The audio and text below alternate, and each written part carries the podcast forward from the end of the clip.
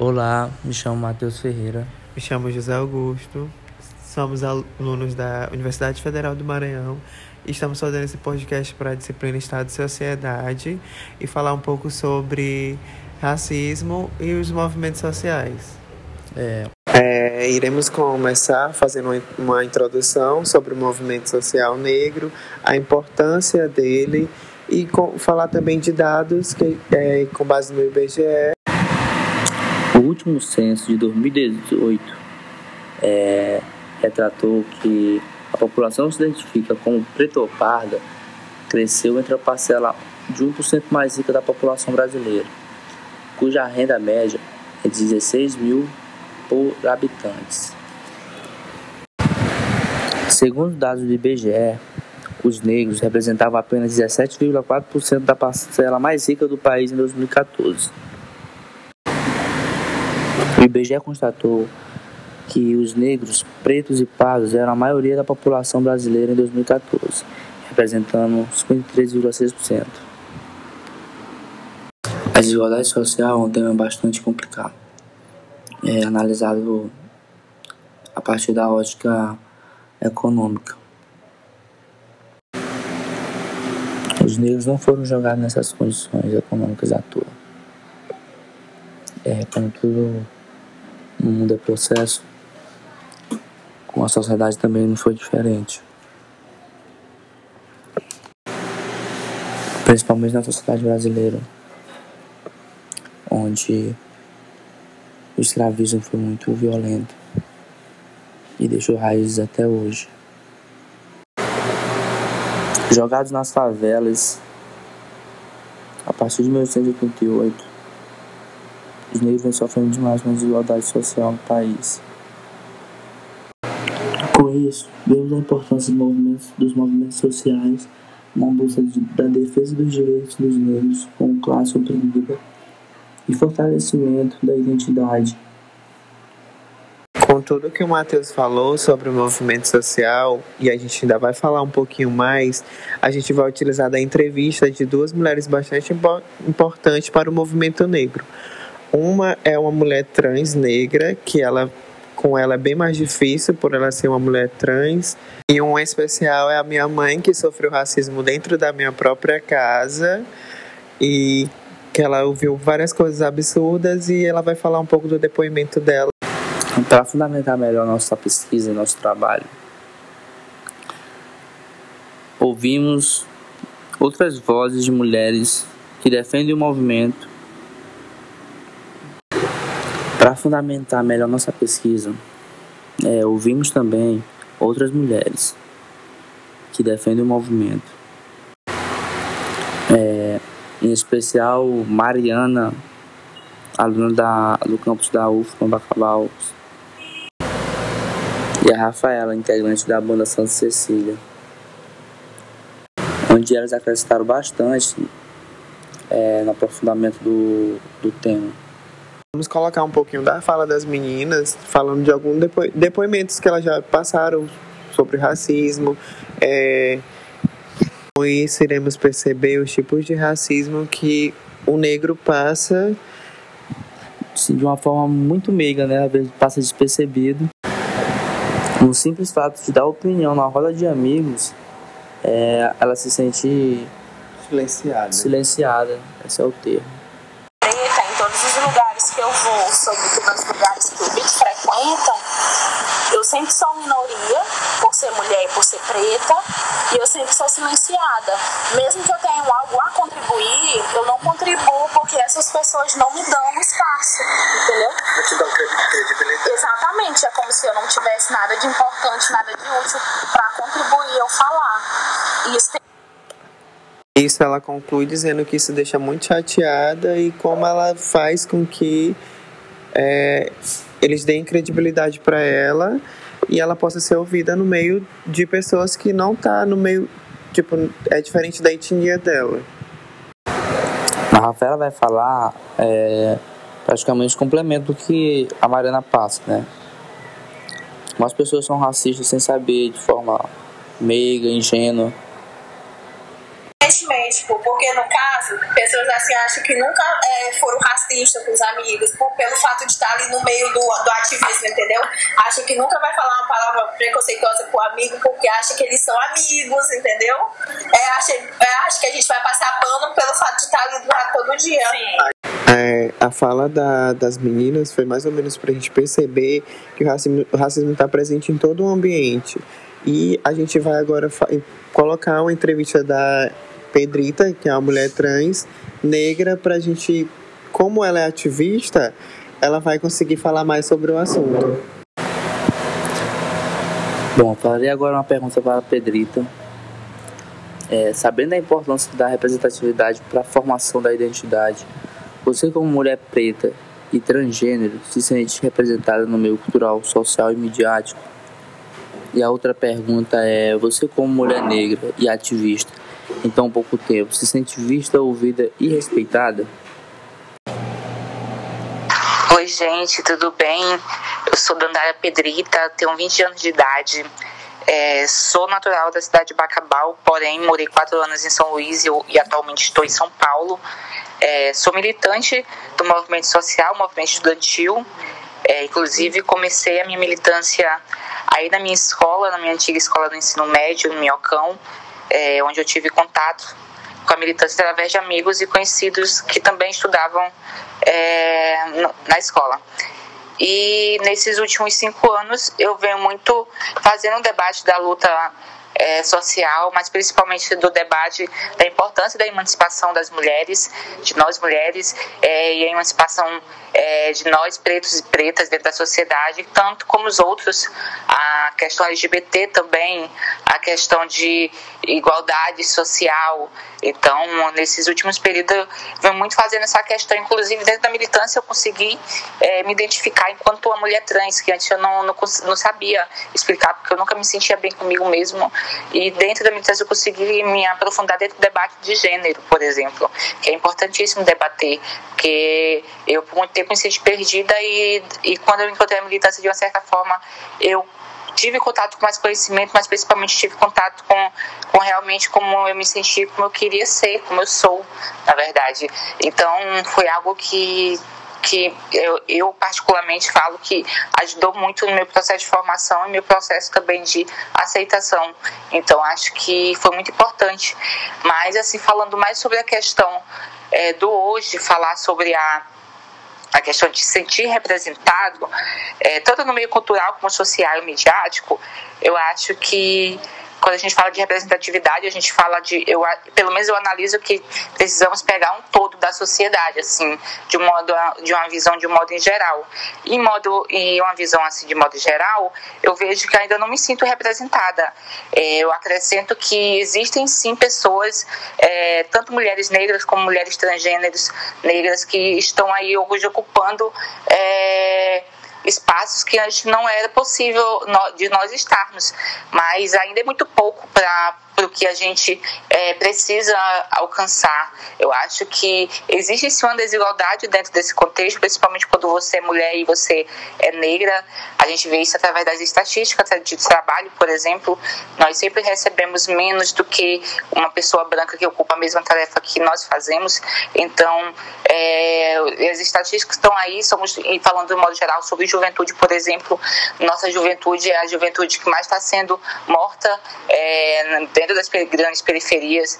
É, então, tem, existe um extermínio da, da da população negra e a gente vê isso através dos casos. Né? Recentemente, por exemplo, teve o caso do Beto, que foi um trabalhador que foi morto dentro de um supermercado. E a gente sabe que, por exemplo, o racismo é muito presente dentro do, da sociedade. E a nossa figura negra, ela sempre é vista como uma figura criminalizada diante daqueles que deveriam passar segurança e, na verdade, mais nos assusta do que nos assegura realmente é, de algum perigo da sociedade. Então, eu vejo que hoje você ser preto, eu ser preto, nós sermos preto, é, é uma coisa que ainda é muito é muito resistente dentro do, do, do, contexto social. A gente, a gente precisa lutar todo dia para conseguirmos chegar em um lugar que a gente quer e bem, porque às vezes dá medo até de você sair na rua à noite. A gente vê aí, por exemplo, que confundem até guarda-chuva com com a, com a arma, com, a, com o fuzil. Então, a nossa, a nossa figura, de uma certa forma, ela, ela sempre está ali sendo criminalizada está à mercê do perigo da sociedade. E isso dentro do, isso perpassa também de vários diversos espaços.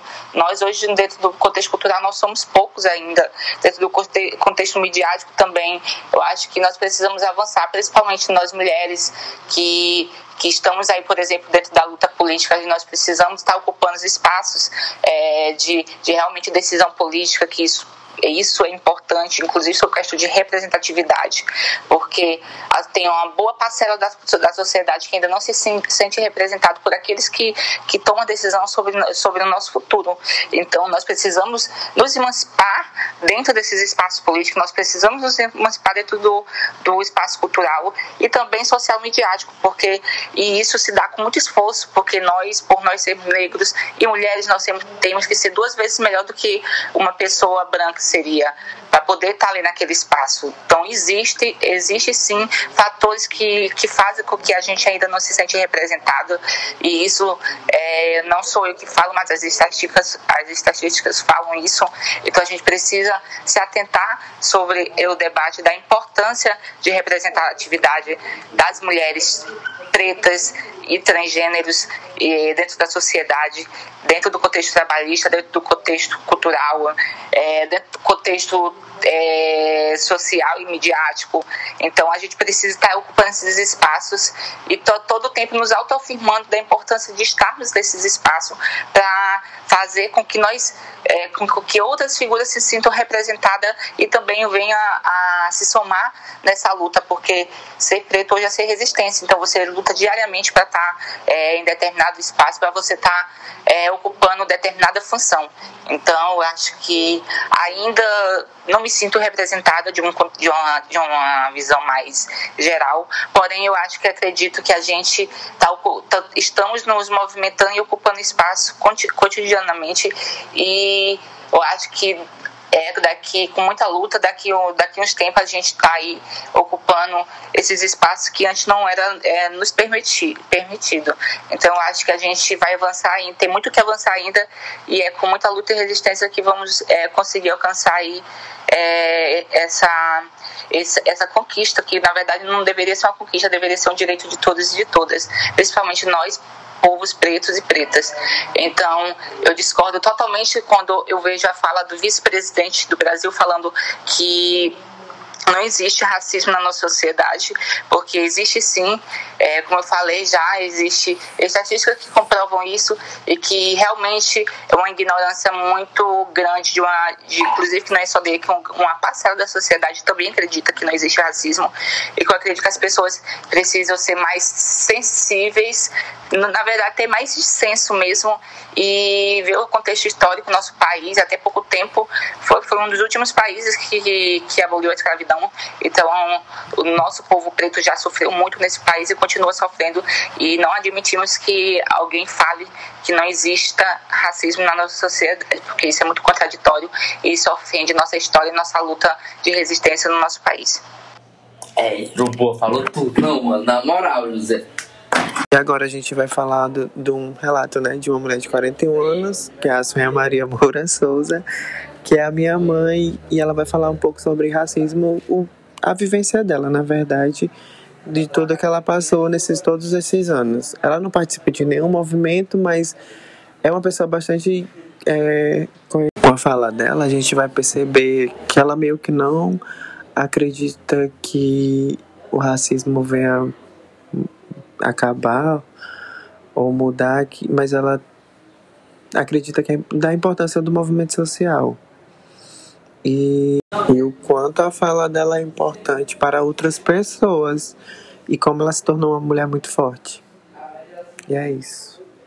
É, então, amiga, eu sofri assim na parte quando eu quando eu me casei com teu pai, eu tinha 14 para 15 anos, né?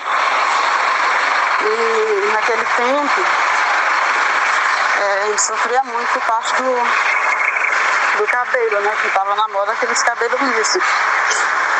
E o meu cabelo, você viu, né? pelas fotos aí que eu só usava aqueles cortes de homem. Porque quando eu fui me casar com seu pai, aí a sua avó, né, a dona Irami, ela quando eu fui morar aí, né, eu sentia a rejeição assim da parte dela, ela nunca me aceitar. E quando eu virava as costas, ela sempre falava de mim para as pessoas que eu queria que o Luiz casasse comigo porque era negra, pobre, né? Quando eu conheci ele, um tempo eu trabalhava de empregada doméstica. Então eu sofri pela parte da, da, da minha cor, do meu cabelo, do jeito que é. Sofri depois por ser pobre, né, também. E é assim, eu não gosto nem muito de comentar essas coisas, né, porque é dolorido. Porque marcou muito, porque na época eu era de, de menor. E eu não então, e naquela época eu tentava de várias formas, assim, é, arrumar o cabelo, deixar liso, mas não tinha como. Sempre voltava à origem, né? E por causa disso, eu já fiquei, é, por causa que eu queria tanto que meu cabelo ficasse liso, eu fiquei careca acho que umas três ou quatro vezes. É, então, isso já vem lá desde a desde a minha infância, né? Porque eu sofria bullying na escola, os meninos ficavam mancando meu cabelo. Então, assim, isso eu acho que, eu acho que nunca vai acabar, né? Com esse negócio de preconceito. E quando eu fui morar assim com teu pai quando eu casei, né? A tua, a tua avó, inclusive não foi nenhuma vez no no casamento. Eu casei na igreja, ela não foi. Casei no religioso, ela não foi. Acho que ela sentia vergonha, né? Vergonha da, do filho dela ter casado com a negra, né? Medo, né? Que a gente sofria muito preconceito, os olhares das pessoas, do jeito que tratava a gente. Inclusive a tua, tua avó me chamava, dizia pro povo que eu era empregada da casa, viu? Cansei de escutar. Aí do outro lado aí que morava aí nessa casa, ela falando de mim, aquela negra. Aí tem que ser empregada mesmo, assim, sabe? Assim, é duro você ouvir, né? Porque eu sei o que eu passei. O que eu ouvi. Então, quando eu virei as costas, é aí que eu larguei tudo. Só o único arrependimento que eu tenho foi de ter deixado vocês dois que eu não trouxe comigo, mas é porque eu não tinha pra onde ir e foi um momento de loucura. É, preconceito. Eu nunca contei assim pra vocês porque é, como a minha vida era meio doida, né? tudo que saía da minha boca vocês não iam acreditar, né? Mas só eu e Deus sabe tudo o que eu passei, né? Minha mãe também sabe. Mas não foi fácil não. Por isso que eu, eu tava de saco cheio daí, viu? Eu não sinto saudade não. Assim, do que eu passei, sabe? Só passei mais coisa ruim. Só melhorou, as coisas melhorou um pouco pra mim depois que eu comecei, que eu tive vocês. Que aí eles viram que vocês não eram, não nasceram pretinho nem com cabelo duro, né? E tu era mais querido porque tinha o cabelo liso. O João sofreu um pouquinho de preconceito porque tinha o cabelo duro, mas era branquinho. Mas não foi fácil não. Eu sei que eu passei na pele, eu vivia chorando. Ele desabafava muito, era com a. É. Mas eu já venci, eu hoje eu estou em outra. Estou vivendo minha vida, estou me aceitando, aceitei meu cabelo né, minhas origens. Não tenho vergonha de onde eu vim. Por isso que eu sei quem eu sou. Porque eu sei de onde eu vim, né? Meu pai era preto, minha mãe branca. Então eu sou uma mistura, né? Dos dois. Meus avós eram índios. E por isso que eu acho que você é moreninho, né? Porque você puxou pro meu avô, né? Pai do meu pai, né? Mas nós somos fortes. Nós somos se você for puxar a origem dos africanos lá, eles tudo era príncipe, rei, né? nós somos fortes, né? Tu tem sangue de preto, de índio, então você tem que se orgulhar da sua origem, tá bom? Meus avós, eles eram descendentes de, de escravos, né? Então a gente já herdou, eu já herdei aí deles, né? Mas eu sou orgulhosa. É, eles são pessoas fortes, eram pessoas fortes. E passou isso pra gente. Por isso que eu passei por muitas coisas. Ainda tô viva aqui, ó, lutando, trabalhando no pesado, é que você vê aí, sabe, da minha luta. Mas um dia a gente vence, né? A gente tá vencendo, um dia cada dia. Estamos com saúde, tem que agradecer a Deus. Todos os dias glorificar Ele, toda a força para nós. E a gente tem que se assumir mesmo que a gente é, tanto faz a gente. Com a fala dela, a gente vê a importância do movimento negro para o fortalecimento da identidade negra e como o negro não se deve calar a qualquer situação que venha ferir. Lutando pelos seus direitos, como é o caso da Pedrita, e sendo uma pessoa mais forte, como é o caso da minha mãe, Sônia. Diante de tudo que foi exposto, é, do que a Mariana falou, do que a Rafaela falou, do que a Pedrita falou, do que a Sônia falou, a gente vê a necessidade do fortalecimento do movimento negro aqui na cidade de Bacabal, que ultimamente anda meio apagado. Fortalecendo o movimento na cidade, ensinando aos mais jovens é, a trajetória de sua raça, mostrando toda a história da luta do seu povo, adquirindo cada vez mais conhecimento sobre a cultura e costume de seus ancestrais, vindo de um processo escravocrata. Os jovens então iriam se desconstruir do padrão eurocêntrico de beleza